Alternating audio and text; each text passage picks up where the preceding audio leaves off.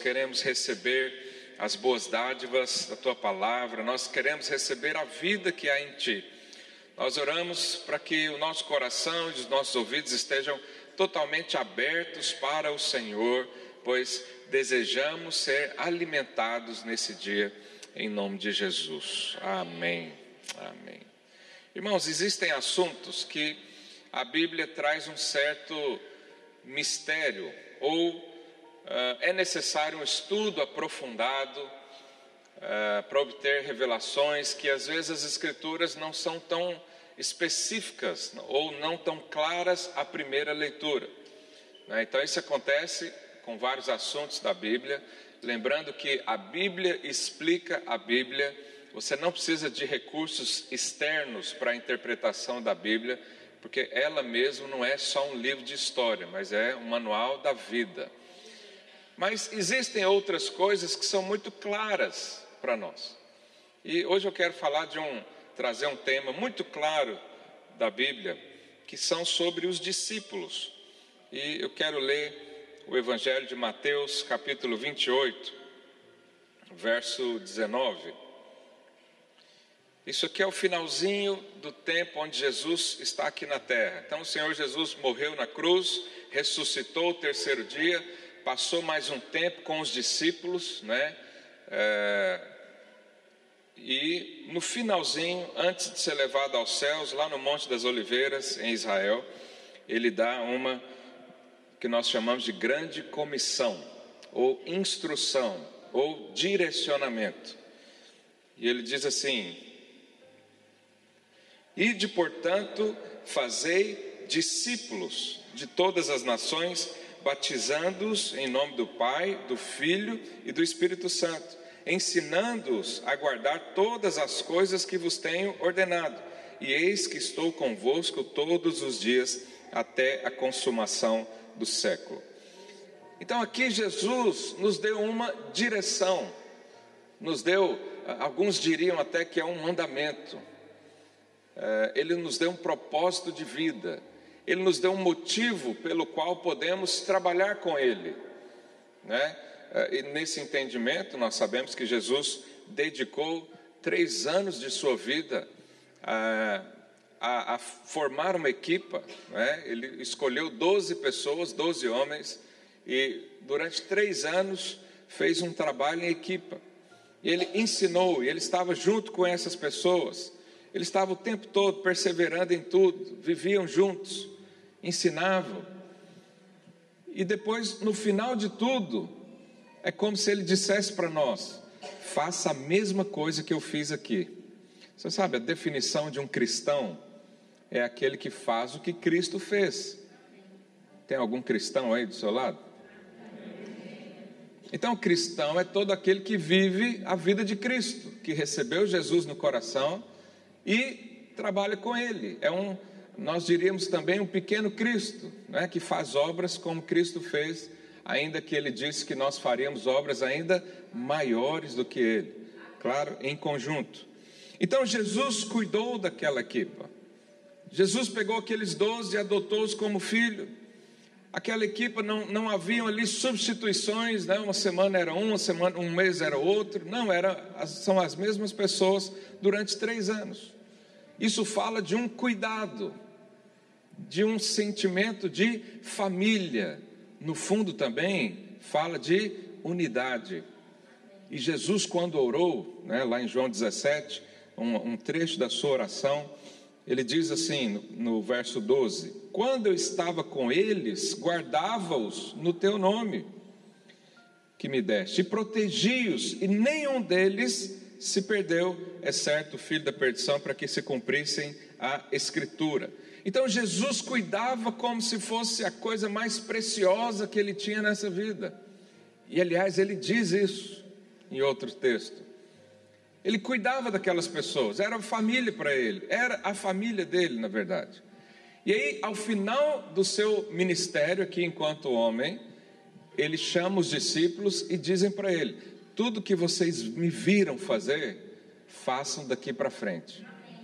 Tudo que eu fiz com vocês, façam com outros. E aí ele diz: Ide, fazei discípulos. Então, fazer discípulos para nós não é uma opção, mas é um encargo da nossa vida. Fazer discípulos não é uma das áreas da igreja. Então, a igreja tem o ministério de dança, o ministério de louvor, o ministério dos kids e o ministério dos discípulos. Não. A igreja, por essência, por essência, fazemos discípulos. Porque foi, foi o que Jesus nos instruiu. O que, que ele deixou para nós fazermos? Ele falou isso: ide, fazei discípulos. Sabe, eu não quero trazer nenhum peso de acusação sobre ninguém aqui, mas a pergunta hoje é: cadê os seus discípulos? Porque isso foi o que Jesus te chamou para fazer. Não há muita coisa diferente disso. E por causa de alguns, né, começou aqui com os doze, menos um, e continuaram, o Evangelho chegou até mim e até você por causa desses que fizeram discípulos e ensinaram os outros a fazerem discípulos. E os outros discípulos fizeram também discípulos. E a palavra chegou até a sua casa. A questão é: o que, que nós vamos fazer agora? Nós recebemos da parte de Deus essa herança, nós recebemos da parte de Deus esse cuidado, nós recebemos da parte de Deus a oportunidade, o privilégio de sermos ministrados da Sua palavra, da Sua essência. E o que, que nós vamos fazer agora? Jesus já disse: vai, faça o que eu fiz por você. Então a vida cristã se resume a isso: fazer discípulos de todas as nações, de todos os lugares. Por isso nós temos hoje discípulos espalhados pelo mundo todo. Mas a minha mensagem hoje é para você, para que você entenda essa posição na sua vida e você se posicione como alguém que faz discípulos. E quem faz discípulos, então, nós chamamos isso de discipulado, é um grupo, discipulado, ou uma prática. Né? Imagina que eu vou cuidar do João Vitor, então eu vou ser um discipulador, né? que faz discípulos, e ele será um discípulo. Nós precisamos entender isso, porque nós temos até uma função que se chama discipulador, né? que são aqueles que acompanham como se fosse um supervisor de líderes de célula.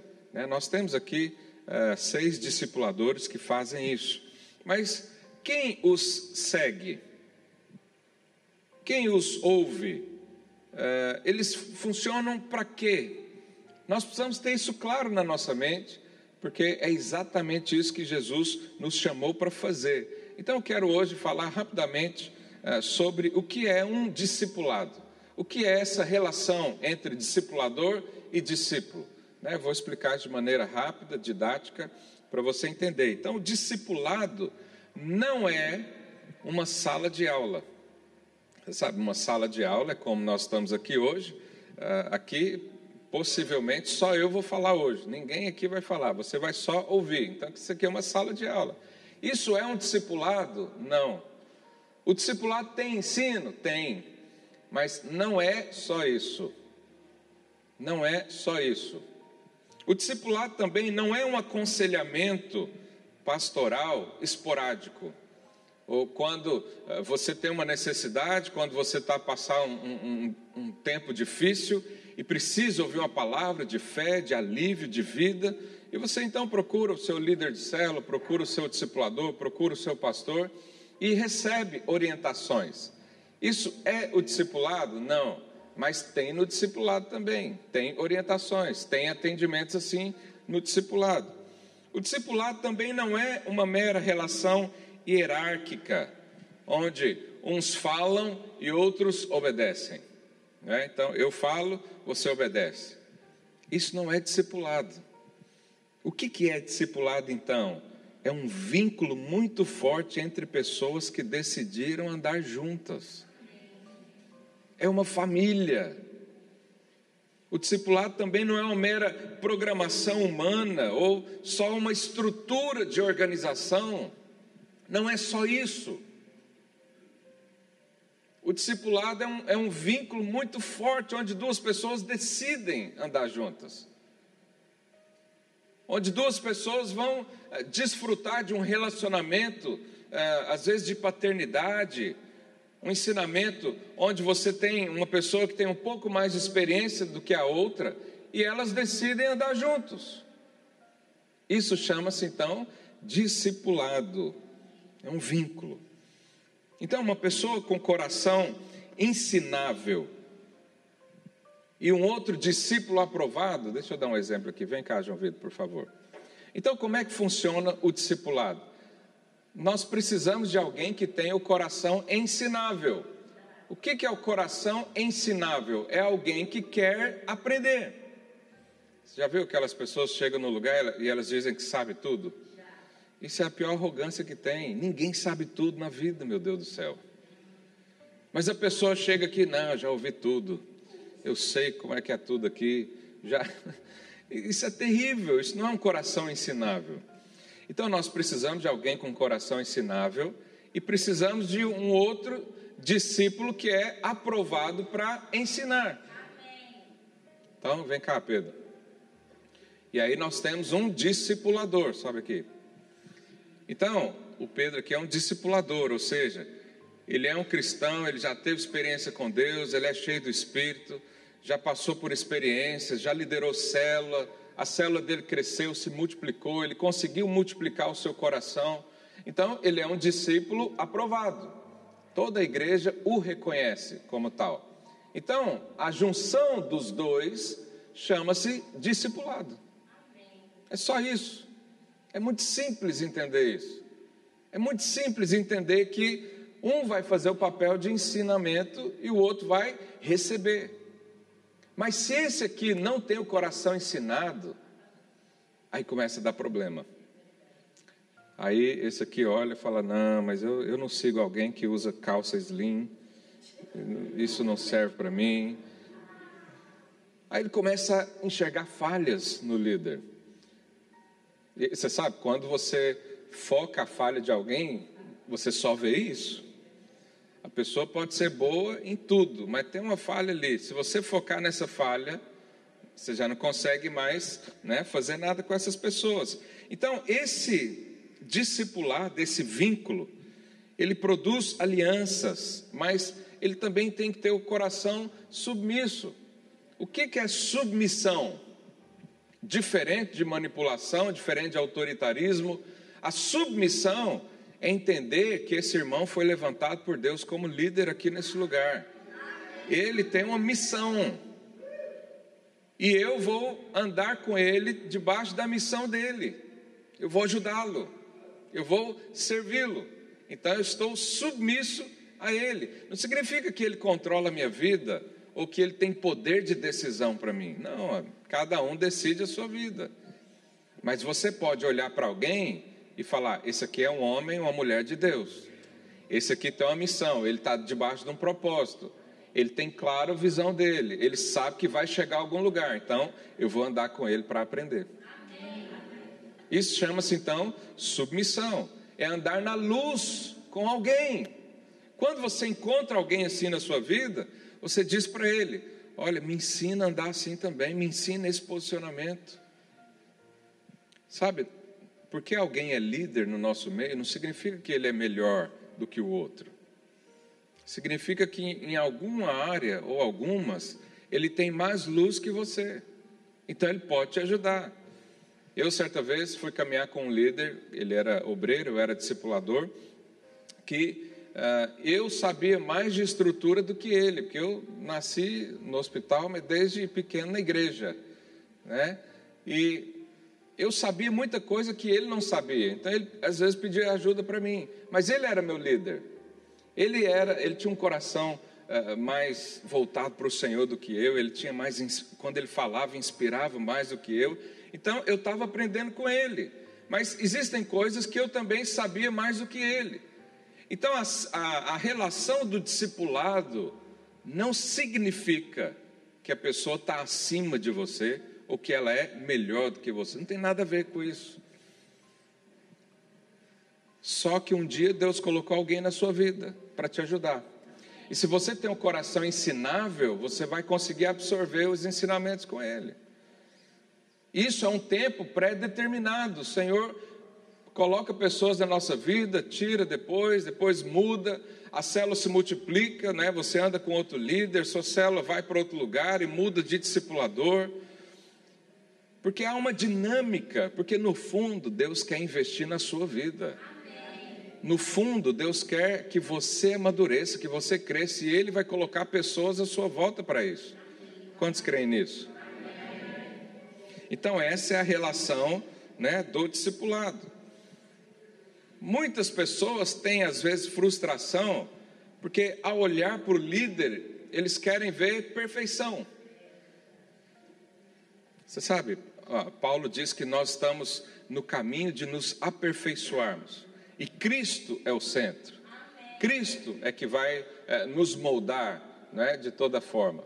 Mas nessa caminhada rumo ao aperfeiçoamento, existem pessoas que também são imperfeitas como nós, mas que o Senhor colocou a nossa vida. Sabe, se você passar comigo uns três ou quatro dias, você vai conseguir fazer uma lista de coisas imperfeitas de mim. Porque às vezes você me ouve aqui, né, distante, e fala, ah, mas pastor só fala coisa boa, só vejo coisa boa, mas se você for lá em casa, vai ver outra coisa ruim também. Por quê? Eu não sou perfeito. Não existe nenhum homem perfeito. Por isso, eu nunca vou criar uma expectativa de que meu líder não vai errar comigo, ou que ele não vai fazer alguma coisa que eu ache meio esquisito. É claro que há um limite para isso, não é? um limite ponderável ah, para a atitude de um líder. Mas a relação do discipulado, duas pessoas imperfeitas, buscando o Senhor, aos olhos de Deus é perfeito porque se tornou uma família, se tornou um só objetivo, um só propósito. E para o Senhor isso funciona bem. Lá em Gálatas 4,19, o apóstolo Paulo fala: Meus filhos, por quem de novo sofro as dores de parto, até ser Cristo formado em vós. Então nós temos que entender algo. Esse aqui é o nosso líder, esse aqui é o, o discípulo ele vai trabalhar na vida desse até Cristo ser formado. Agora, quanto tempo leva para Cristo ser formado na minha vida? Não sei. Pode ser a vida toda, capaz de ser a vida toda. Então eu vou passar a vida toda investindo nesse aqui. E ele vai passar a vida toda acreditando nesse aqui. Com expectativa sempre em Jesus. Quantos entendem essa relação? Quando você entende isso, as frustrações na sua vida com homens, homens e mulheres, elas são apenas um evento. Elas não definem o seu futuro mais. Porque você sabe que não é uma pessoa perfeita, mas que vai te ajudar, vai cooperar. Então a frustração, ela se torna só um evento isolado, sem impacto na sua vida. Mas se você faz desse aqui um ídolo, aí a frustração derruba a sua vida. Sabe, ídolos são perfeitos. Você vê os super-heróis né, nos cinemas, eles são perfeitos. E se tem uma qualidade ruim, eles mostram muito pouco. Mas o único perfeito que existe, o super-herói supremo, é o Senhor Jesus Cristo.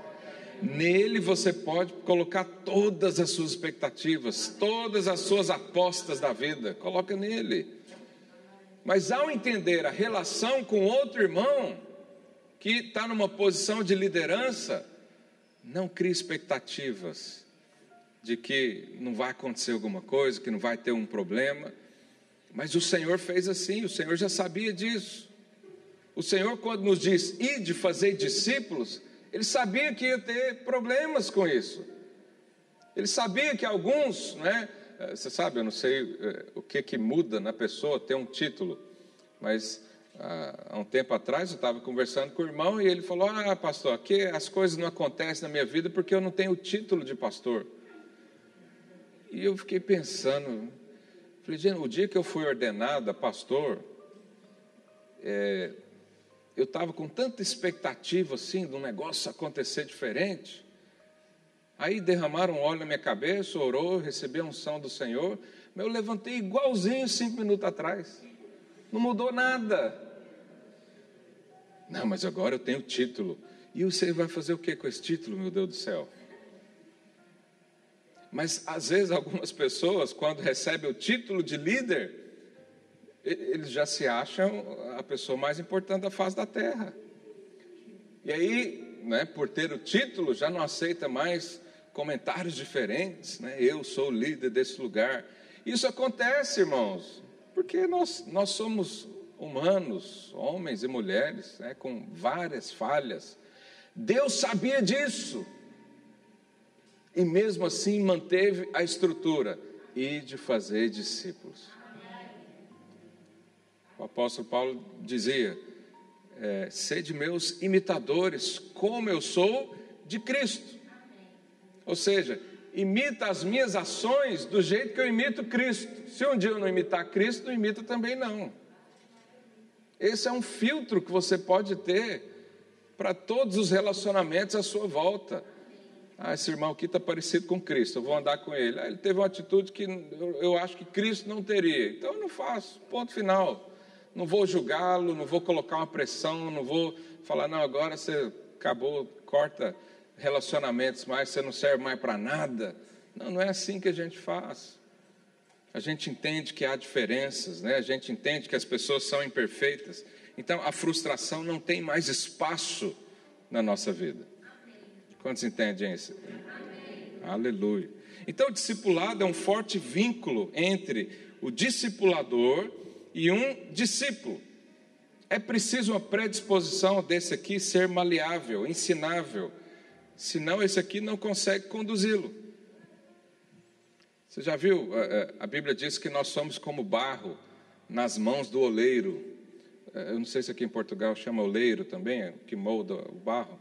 Você já pensou se o barro está lá, o oleiro vai moldar, ele fala: Não, mas eu não quero ser redondo, eu quero ser diferente.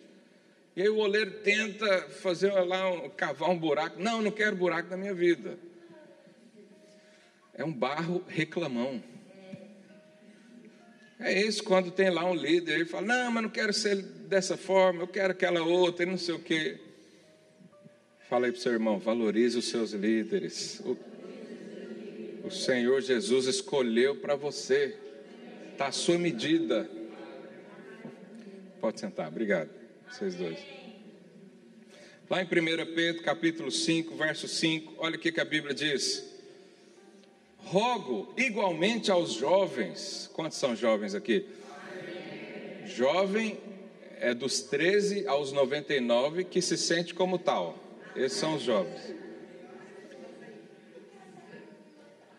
Que, que ele diz? Rogo igualmente aos jovens, sede submissos aos que são mais velhos. Outro assim, no trato de uns com os outros, cingivos de toda o que? Humildade, porque Deus resiste aos soberbos, contudo, aos humildes concede a sua graça. Às vezes tem algo na sua vida que você fala, ah, mas eu estou numa igreja onde prega graça, o pastor fala de graça todos os domingos, mas existe coisa que não acontece. Por que, que não acontece? Porque às vezes você está na soberba. O que, que é o soberbo? É aquela pessoa que acha que não precisa aprender com ninguém. Então, quando o apóstolo Pedro diz para os jovens serem submissos aos mais velhos, é claro que ele não está aqui usando só a expressão do tempo, da idade. Ele está dizendo, jovens, existem pessoas com mais experiência de vida que você. Existem pessoas que já passaram um determinado problema numa área ou na outra. A coisa mais óbvia e inteligente que você pode fazer na vida é ouvir. E ele chama isso de humildade. Então, o que é humildade? Ouvir as pessoas. Ah, não, eu tenho título de pastor, ninguém aqui pode me dar uma opinião. Isso é soberba. Ah, não, já liderei duas células no Brasil, já fui discipulador e agora estou aqui e esse irmãozinho aqui não vai me ensinar nada. Isso é o que? Soberba. Nós podemos aprender com toda a gente. É só você abrir o seu ouvido. E aqui não há distinção de cultura, de classe social, ah, de qualquer coisa assim. Porque todo mundo é igual perante os olhos de Deus. Só que alguns chegaram primeiro. E nós honramos, nós ouvimos uma forma de você respeitar alguém, é ouvir, é dar ouvidos. A coisa mais é, feia que existe na vida é um jovem discutindo com um velho. Ninguém aceita isso, nem as piores pessoas do mundo aceitam isso, porque é arrogância, é soberba. Mas aqui a palavra nos adverte a ouvir. Fala aí para o seu vizinho, eu quero ouvir você, irmão. Fala para o outro, eu vou aprender com você.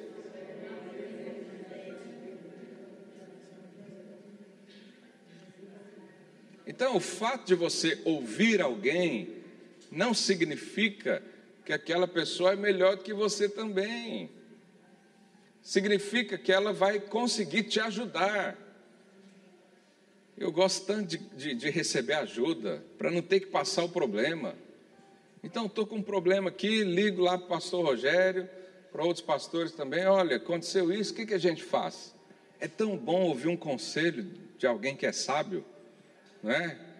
É tão bom você estar na aflição, mas há pessoas que são arrogantes, eles falam: ninguém me ajuda, não, eu venci na vida, eu faço tudo, ninguém cuida de mim. Isso parece bonito, mas não é. Vive só. E a Bíblia não nos criou, diz que não nos, Deus não nos criou para viver assim. Lá em Filipenses 2, 3, a Bíblia também fala: nada façais por partidarismo ou vanglória, mas por humildade, considerando cada um os outros superiores a si mesmo. Você quer saber quem é humilde? É quando ele diz que o irmão é melhor do que ele. Sabe, aos olhos de Deus nós somos iguais, mas há um sentimento que nós consideramos. Então eu olho para um irmão e falo: esse irmão é melhor do que eu. Ele ora melhor do que eu, ele sabe mais da Bíblia do que eu, ele tem mais revelação do que eu, ele tem mais sabedoria do que eu, ele tem mais experiência do que eu. Então eu vou aprender com ele. Não importa se ele é mais novo que eu, se ele não tem a faculdade que eu tenho, se ele não tem o conhecimento que eu tenho, numa área eu sou deficiente. E assim nos moldamos uns aos outros. Por que, que essas pessoas podemos considerar superiores? Porque durante um tempo ela vai nos ensinar, durante um tempo ela vai ser né, alguém que nos guia. Por isso nós consideramos o outro superior a si mesmo. Mas se você chega, né, tem gente que é o contrário. Ele considera ele superior a toda gente. Ele considera que ele sabe mais do que toda gente. É terrível viver com gente assim. É difícil, porque não dá para falar nada. Tudo que você fala já tem um contra-argumento. E quando não tem o contra-argumento, vai para o título, não é? E é terrível viver assim. Mas graças a Deus aqui nessa igreja nunca aconteceu nada disso. Os irmãos sempre consideram o outro superior a si mesmo com facilidade. 1 João 4. Olha o que a palavra de Deus diz. é, 4, 20. Se alguém disser, amo a Deus e odiar o seu irmão, é o que? Mentiroso. Pois aquele que não ama o seu irmão a quem vê, não pode amar a Deus a quem não vê. Se alguém diz, eu amo o Senhor, o Senhor é maravilhoso, mas o irmãozinho, é um, eu odeio esse irmão. Ele é mentiroso. Porque aqui a Bíblia diz que é mais fácil você amar o irmãozinho que é imperfeito igual você do que amar a Deus que é perfeito. Mas usando o mesmo princípio, nós podemos afirmar também que quem não honra um irmãozinho que está aí ao seu lado, não vai honrar a Deus também. Quem não serve uma pessoa que está aí ao seu lado, debaixo do seu bigode, não consegue servir a Deus também que não vê. Se o que você vê, você ignora, imagina o que você não vê. Sabe, isso é uma advertência para nós hoje. Para nós olharmos, para nós servirmos. Ah, eu quero tanto servir a Deus, então sirva os irmãos. Eu quero tanto honrar a Deus, honra o seu vizinho. honra o seu líder de célula, o irmão que está lá, o seu anfitrião. Isso nos torna verdadeiros. Porque quem negligencia essa vida em comum com o corpo, vai negligenciar o cabeça também, que é Cristo. Como é que você associa só com a cabeça e ignora o corpo? Lembram, uns domingos atrás, eu acho que dois, eu disse que Cristo é o cabeça da igreja. Como é que eu vou relacionar com Cristo sem o corpo? Como é que eu vou dizer que eu tenho um relacionamento com Deus se eu não estou ligado a homens e mulheres que também são filhos? E às vezes as pessoas falam: Não, pastor, eu sou discípulo de Cristo lá na minha casa. E eu falo: Será mesmo? Não, eu sirvo a Deus na minha casa. Mas a pergunta é: cadê os discípulos então? Se tem discípulo, amém, eu não falo nada. Mas se não tem discípulos, e você está vivendo só para você mesmo, isso não é cristianismo. Você pode chamar de outra coisa, mas não é cristianismo. Você pode dizer que você tem a fé em Jesus. Você pode dizer que você crê que Jesus te salvou, mas nunca pode dizer que é discípulo de Cristo. Porque o discípulo de Cristo é aquele que faz o que Cristo faz. E o apóstolo Paulo diz: a graça que me foi dada não se tornou vã. Trabalhei mais do que todos os outros, não eu, a graça de Deus em mim.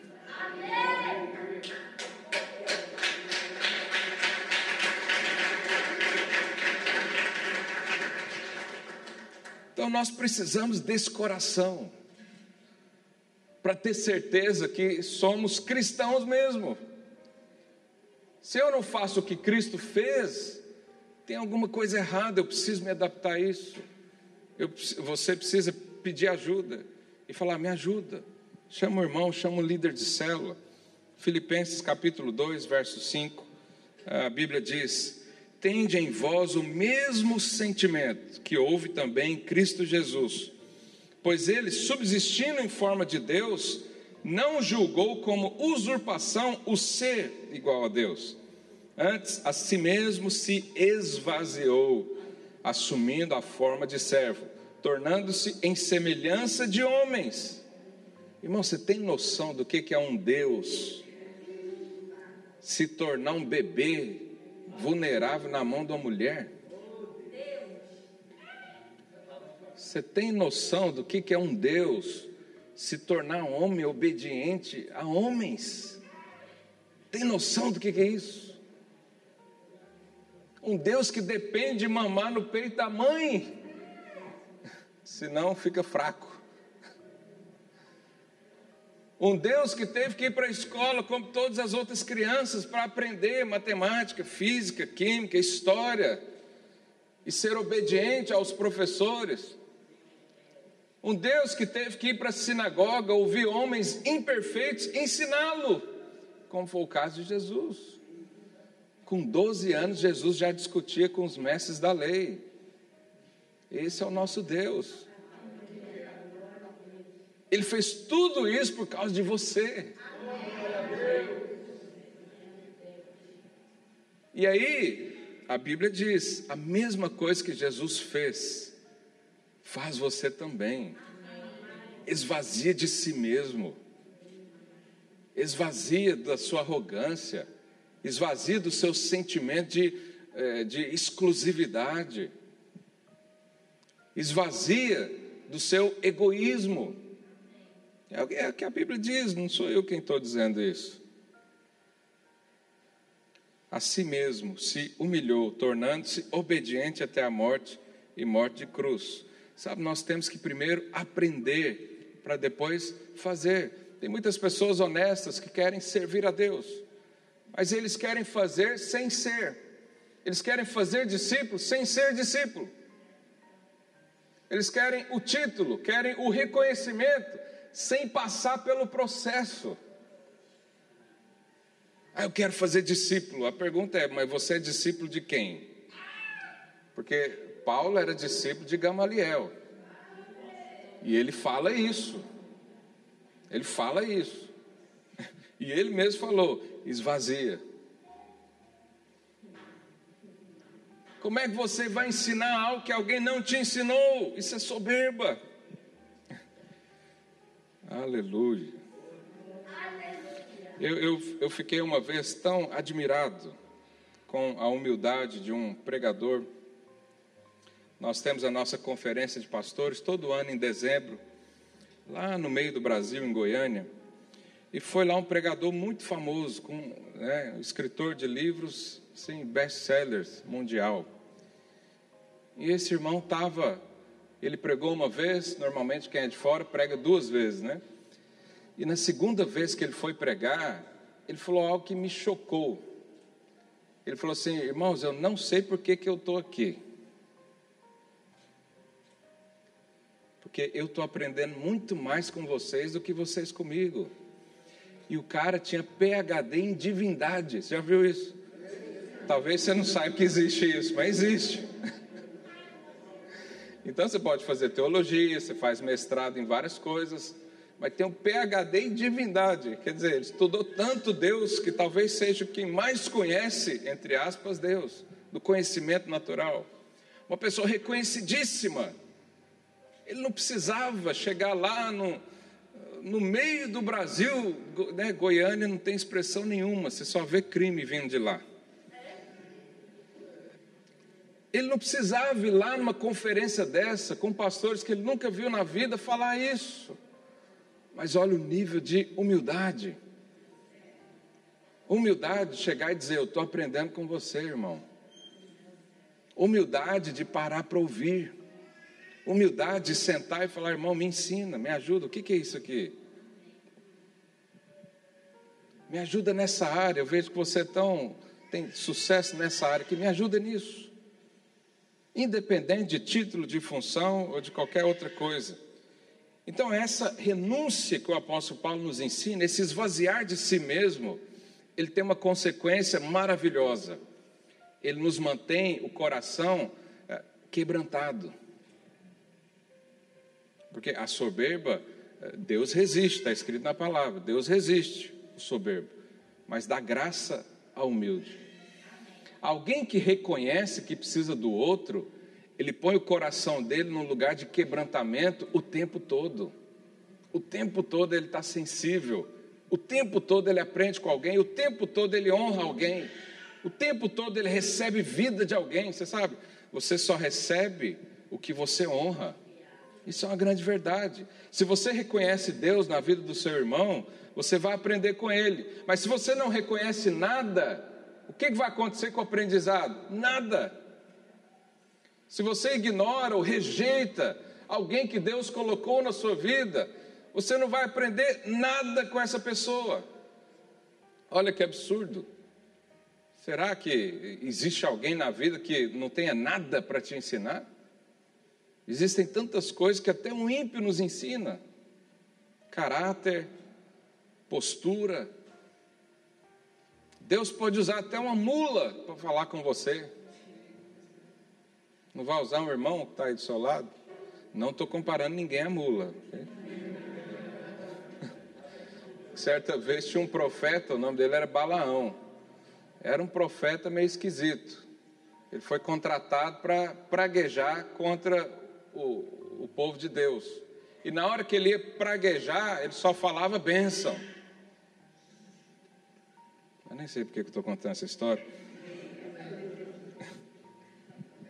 Então, essa renúncia, essa vida de quebrantamento, gera um constante coração genuíno para aprendermos. Foi no cárcere que José se tornou governador do Egito. Foi no deserto que Moisés, despojado e humilhado, se tornou o homem que falava com Deus face a face. Foi sendo humilhado, aceitando servir e aprender com pessoas simples que Paulo se tornou apóstolo. Irmão, Paulo, quando ele ia falar de si mesmo, ele dizia que ele era fariseu dos fariseus. Você sabe, os fariseus são as pessoas que mais conheciam da lei eram os mais estudiosos. E ele diz: Eu sou fariseu dos fariseus. Ele diz: Eu sou irrepreensível na lei. Ou seja, ele, ele, ele era o cara.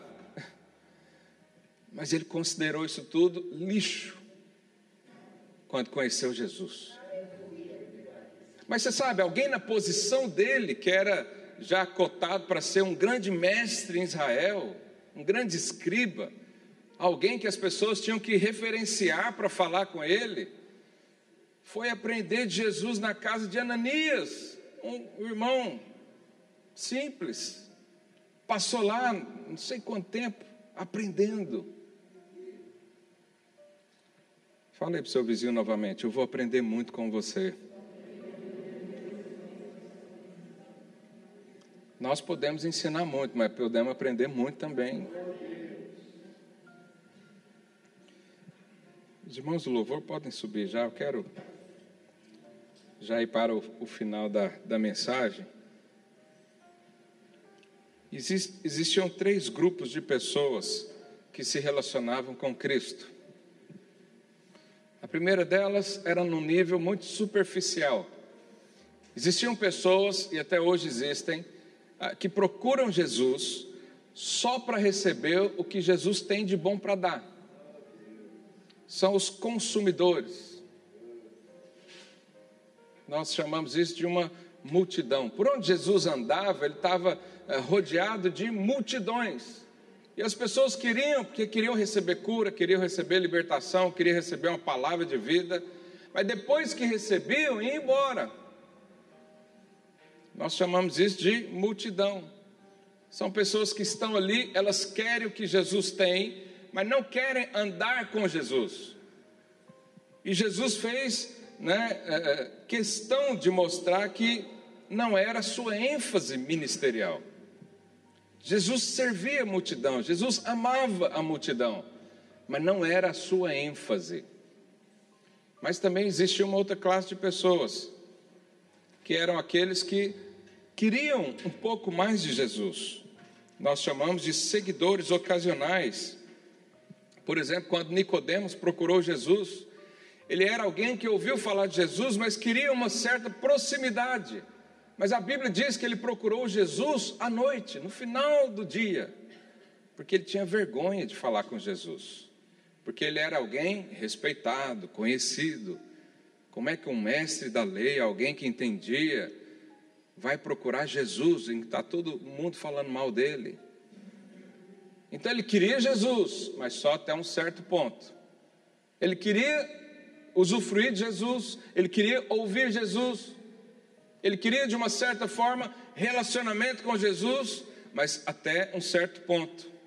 O jovem rico foi assim também. O jovem rico chegou para Jesus e falou: Mestre, como é que eu posso herdar a vida eterna? Jesus falou para ele: Obedece os mandamentos. E aí Jesus falou todos os mandamentos para ele. E ele disse: Mas eu já tenho feito isso. Aqui que o Senhor falou: vende o que tem, dá aos pobres e você vai ganhar a vida eterna aqui comigo. Ele não quis. Ou seja, ele queria seguir Jesus, ele tinha boas intenções, ele desejava essa vida.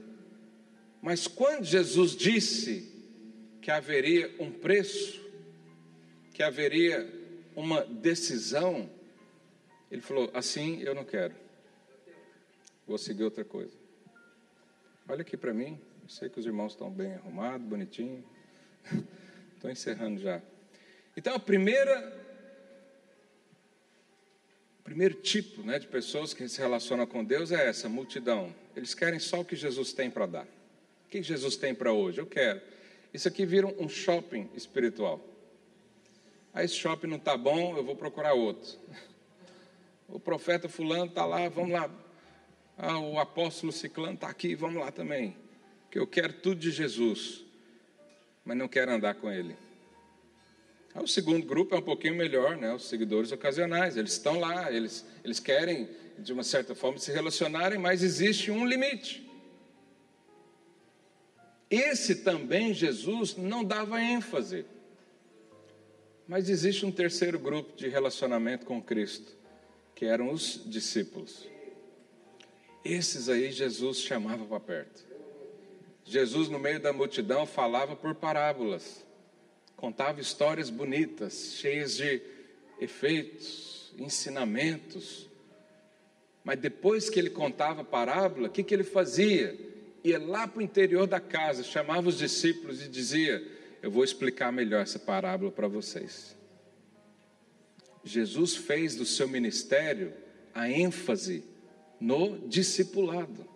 A ênfase de Jesus era essa. Ele pregava para as multidões, ele atendia os seguidores ocasionais, mas ele estava sempre, ele vivia com os discípulos. Ele vivia com os discípulos. Ou seja, a herança de Cristo não é para as multidões. A herança de Cristo não é para aqueles que seguem Jesus até um certo ponto, até um certo limite. A herança de Cristo é para aqueles que se fazem discípulos dele.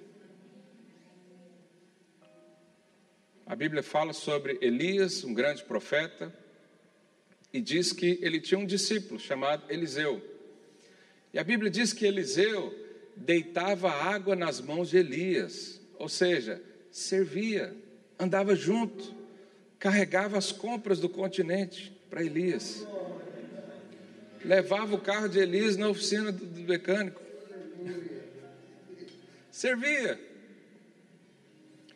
E é interessante que isso foi depois que Elias pediu para morrer, porque estava angustiado da vida. Pediu para morrer. O que, que Deus fez? Deu um discípulo para ele.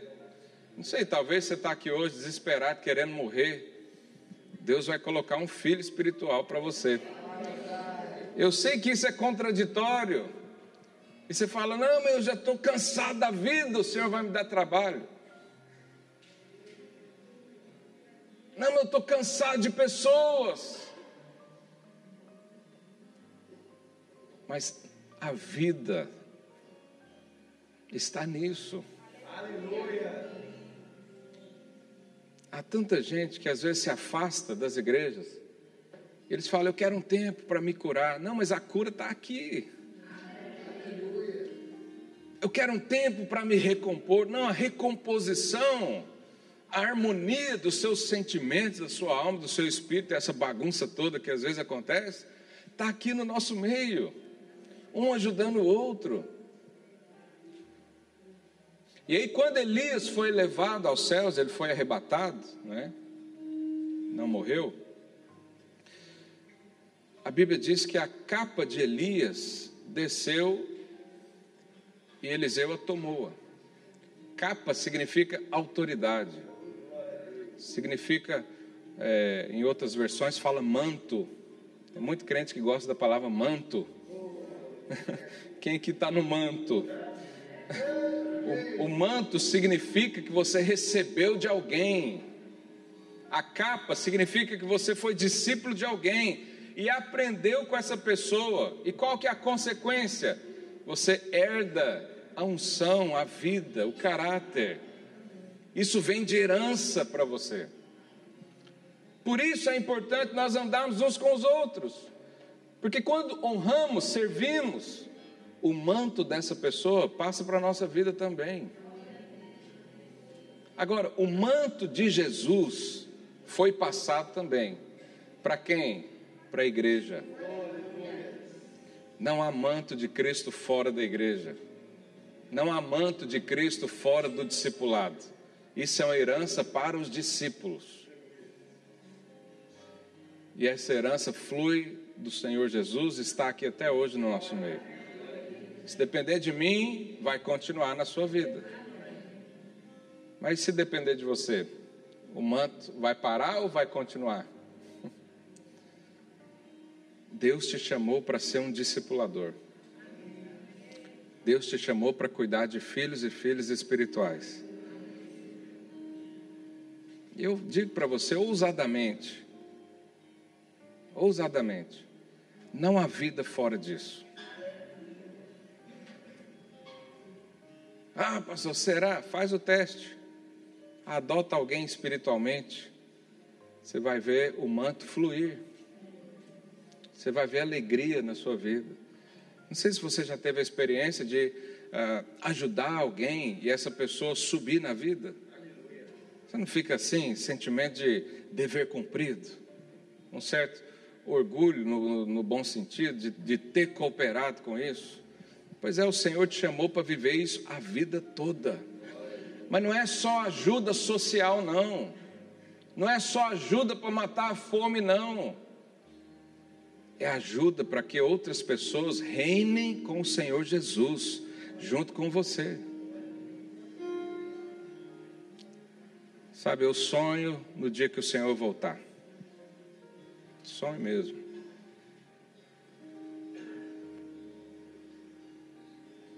Eu sonho no dia que nós vamos reinar com Cristo, é o que diz a Bíblia. Nós vamos reinar com Ele.